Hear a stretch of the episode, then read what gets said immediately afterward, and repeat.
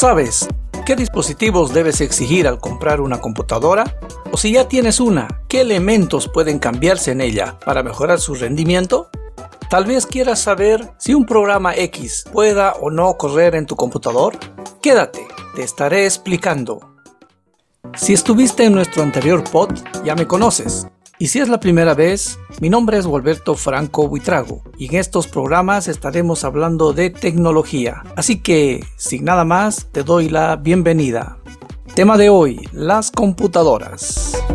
La computadora o nuestro equipo se ha vuelto indispensable en nuestra vida cotidiana. Y no solamente hablamos de los equipos que están en una mesa o las portables, sino también de aparatos como el celular que también son consideradas como computadoras. La palabra computadora proviene del latín computare, significando calcular. En España, se lo llama algo completamente diferente, ordenador, un galicismo derivado de ordinateur, como se le dice a la computadora en francés, palabra que a su vez proviene del latín ordinator, significa quien ordena. La palabra en inglés computer, computador o computadora, viene del latín putare, que significa tanto pensar como podar. Quizás la versión más original sea la de China, donde el nombre no tiene nada que ver con su origen latín. Allí las computadoras se las llama cerebro electrónico. La computadora, por tanto, es una máquina electrónica capaz de recibir, procesar y devolver resultados en torno a determinados datos y que para realizar esta tarea cuenta con un medio de entrada y uno de salida. Una computadora está constituida por dos partes esenciales, una que es conocida como software y la otra el hardware. Ambas son esenciales para que ésta funcione. Pero ¿qué es el hardware? Escuchamos siempre decir hardware es la parte física de una computadora. Y es verdad, son todos los componentes que podemos tocarlos. En computación e informática se conoce como hardware la unión de los vocablos del inglés hard, que es rígido, y ware, que es producto o mercancía, al total de los elementos materiales tangibles que forman al sistema informático de una computadora. El hardware se divide en cinco categorías. Primero,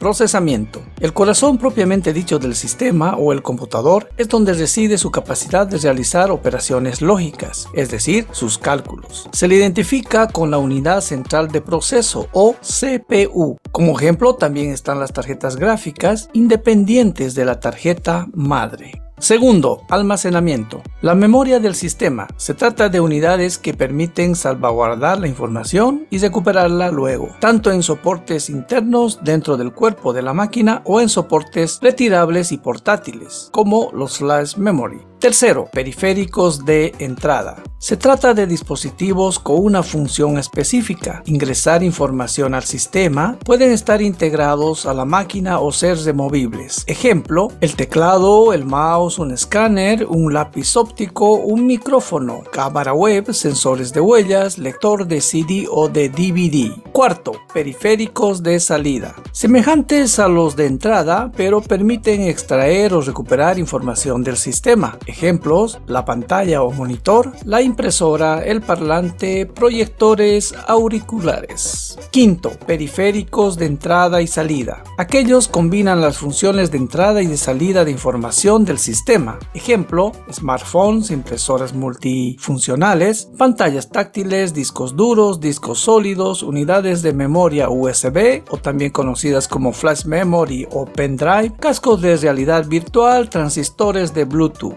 Veamos ahora el software. Haciendo una analogía con respecto al hardware, el software sería la parte blanda de una computadora. De hecho, la palabra software proviene del inglés que significa mercancía suave. El software refiere al conjunto de programas, instrucciones y reglas informáticas que gobiernan los procesos que pueden llevar a cabo las computadoras. Este término fue acuñado por John W. Tukey en 1957 Sin un software adecuado, la computadora de nada servirá. Dentro del software se incluyen programas informáticos comunes como Word, Excel, PowerPoint, Photoshop, etc. También navegadores y sistemas operativos. Cabe recordar que un programa es un conjunto de instrucciones entendibles para una computadora. El software se ejecuta dentro del hardware. Entre las funciones del software se cuentan administrar los recursos, proporcionar las herramientas para optimizar estos recursos, y ser una suerte de intermediario entre el usuario y la información que se encuentra almacenada en la computadora. Algo más fácil de entender sería, el software es un traductor entre el usuario y la computadora. Distinguiremos tres tipos de software en una computadora. El software de sistema, el software de aplicaciones y el software de usuario final. Primero, software de sistema es el conjunto de programas que administran los recursos globales de la computadora. Incluye el sistema operativo, los controladores de dispositivos, las herramientas de diagnóstico y los servidores. Algunos ejemplos son Windows 10, Linux con Ubuntu, Mac OS con Mavericks y otros sistemas operativos que no son tan comunes. Segundo, software de aplicaciones son los programas destinados a efectuar una tarea específica, por ejemplo, procesador de texto, hoja de cálculo, programa de presentación, sistemas de gestión de bases de datos. Tercero, software de usuario final. Son los que permiten al usuario final desarrollar ciertas aplicaciones, por ejemplo, sistema contable X, Facilito, SAP, entre algunos. ¿Cómo elegir qué computador me conviene? Sabiendo un poco de teoría, ahora elijamos nuestro computador. El comprarte una computadora es una decisión muy importante, puesto que estarás ligado a ella por mucho tiempo y conviene, si es tu primera vez, repasar una vez y otra las características que elegiste. Recuerda que no debe importarte la más poderosa que encuentres, sino con cuál de ellos te ves en los próximos años y además que se acomode más a lo que tú necesitas. Tal vez una de escritorio, una portátil pequeña con teclado numérico, liviana o monitor lo bastante grande Quizá una computadora gamer sea mucho para un contador, o si eres diseñador gráfico, una sin tarjeta gráfica no se acomodará a tus necesidades. Por lo tanto, veamos algunos parámetros. Estos te ayudarán a seleccionar el más adecuado, o por lo menos será una guía para que te orientes y puedas demostrar algunos conocimientos frente al vendedor. Primero, tamaño. Define para qué la quieres. Posiblemente necesites para transportarlo a la universidad o facilitarte las cosas de tu trabajo. ¿Es necesario que sea transportable?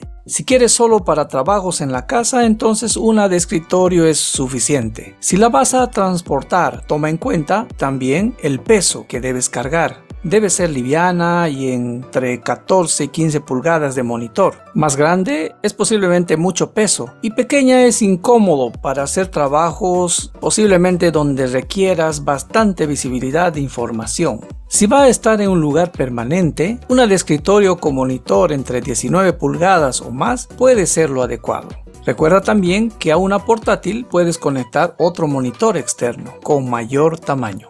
Segundo, procesador y memoria. Las computadoras modernas corren en promedio de 3 GHz de velocidad del procesador y tienen 4 núcleos. En el mercado encontrarás dos marcas líderes, Intel y AMD, que son las que fabrican los procesadores. Como punto aparte, hacerte recuerdo que el procesador CPU es el cerebro de la computadora, sin él no funcionará. La arquitectura de ambos procesadores es diferente, por ello debes tomar en cuenta que no necesariamente una placa madre o tarjeta madre, como es conocida, le hará uno a otro procesador. Por otro lado, 4 GB de RAM es lo que en promedio se utiliza en equipos de última generación, lo cual permite un encendido rápido y un trabajo constante. ¿Le exigirás cosas como multimedia y juegos? Entonces un procesador Intel i5 o i7 o AMD Ryzen 5 a 3.0 GHz o más. Memoria RAM mínima de 6 GB.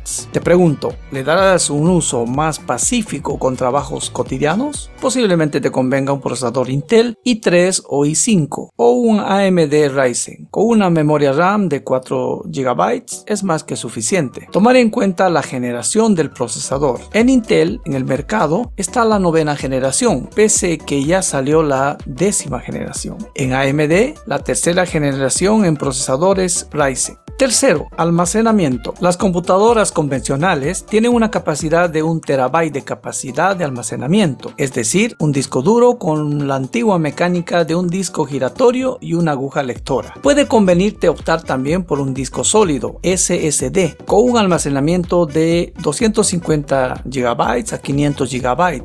Una alternativa para que arranque súper rápido tu computador es colocar el disco SSD como primario, es decir, donde arranca el sistema operativo y tus programas habituales y colocar un disco de un terabyte como esclavo donde coloques tus trabajos. Posiblemente también te ofrezcan de 2 o 3 terabytes. Solo compara precios porque un terabyte tiene un precio X y el de 2 teras o 3 no siempre es el doble, sino que es entre un 15 a 20% más de precio y quizá en algunas circunstancias te convenga adquirir una de esas. Cuarto, monitor o pantalla y tarjeta gráfica. Respecto a tu monitor debe basarse en lo que quieres visualizar completamente. Si el uso es casero, un monitor de 19 pulgadas puede ser ideal. Si más bien lo usarás para juegos porque eres un gamer, más bien te convendrá uno de 23 pulgadas para arriba. Si te dedicas al diseño, posiblemente optes por una de 15, 17 o más pulgadas. Pero recuerda que una portátil puedes obtener hasta 17 pulgadas y una de escritorio de 23 adelante. Ahora, si tu trabajo está concentrado en las tareas universitarias, una de 19 pulgadas es lo normal en escritorio y de 14 o 15 pulgadas en portátil. Ligado a tu monitor está la tarjeta gráfica. Esto te ayudará a no tener pixelado y imágenes de alta resolución y ver videos con más calidad. Las tarjetas gráficas de hoy día vienen con memoria incluida y hacen más liviano el trabajo del procesador. Por ello, le brindan velocidad de alguna manera al computador. Las tarjetas gráficas están destinadas exclusivamente para los que aprovechen al máximo el rendimiento multimedia. La marca más recomendable dentro de lo que es las tarjetas gráficas, Nvidia con su modelo GeForce. También la marca ATI, que una buena opción viene en equipos con procesador AMD y se les conoce como Radeon. Quinto, otros dispositivos. Las portátiles tienen menos entradas y salidas que las de escritorio, comenzando por una unidad óptica, CD, DVD, Blu-ray, que desde varios años atrás las empresas la sacaron. Una portátil tiene una salida HDMI que te permitirá visualizar contenido en pantallas con resolución Full HD. En todo caso, a una de escritorio podemos colocar cualquier otro periférico dependiendo de que su tarjeta madre tenga las ranuras o slots suficientes. ¿Quieres expandirte y volver tu computadora todo un centro de entretenimiento? Pues una salida HDMI o mínimo una VGA, conexiones vía inalámbrico. La unidad óptica depende de qué tanto lo necesitas, como requerir quemar muchos discos o algo similar. ¿Te interesa conservarlo todo en la misma máquina y solo realizar respaldos ocasionales? Con que tengas entradas USB basta, aunque también revisa que incluya por lo menos una entrada de red Ethernet, pues nunca se sabe cuándo será útil. Sexto, sistema operativo. En nuestro medio está muy difundido el uso de Windows 10, al menos que tengas una Mac con OS X. Recuerda que al comprar tu computador, este no trae ningún software, exceptuando una Mac. En las portátiles y dependiendo de la marca, estos ya vienen con un sistema operativo preinstalado y con licencia de uso. Al contrario, una de escritorio, a no ser que sea de marca, tienes que hacer la compra de licencia. Una alternativa es utilizar un sistema operativo gratuito como Linux en las versiones Ubuntu, Debian, Fedora, etc. etc. Séptimo, otros programas. Teniendo instalado tu sistema operativo, debes instalar un antivirus y posteriormente los programas que vayas a utilizar. Office si usas Windows, OpenOffice u otros si utilizas Linux. Luego cualquier software como Adobe Photoshop, Premiere, Acrobat para que veas tus documentos en PDF y también otros como compresores, WinZip o WinRAR. También tener instalado algún navegador como Chrome, Firefox, Edge, etc.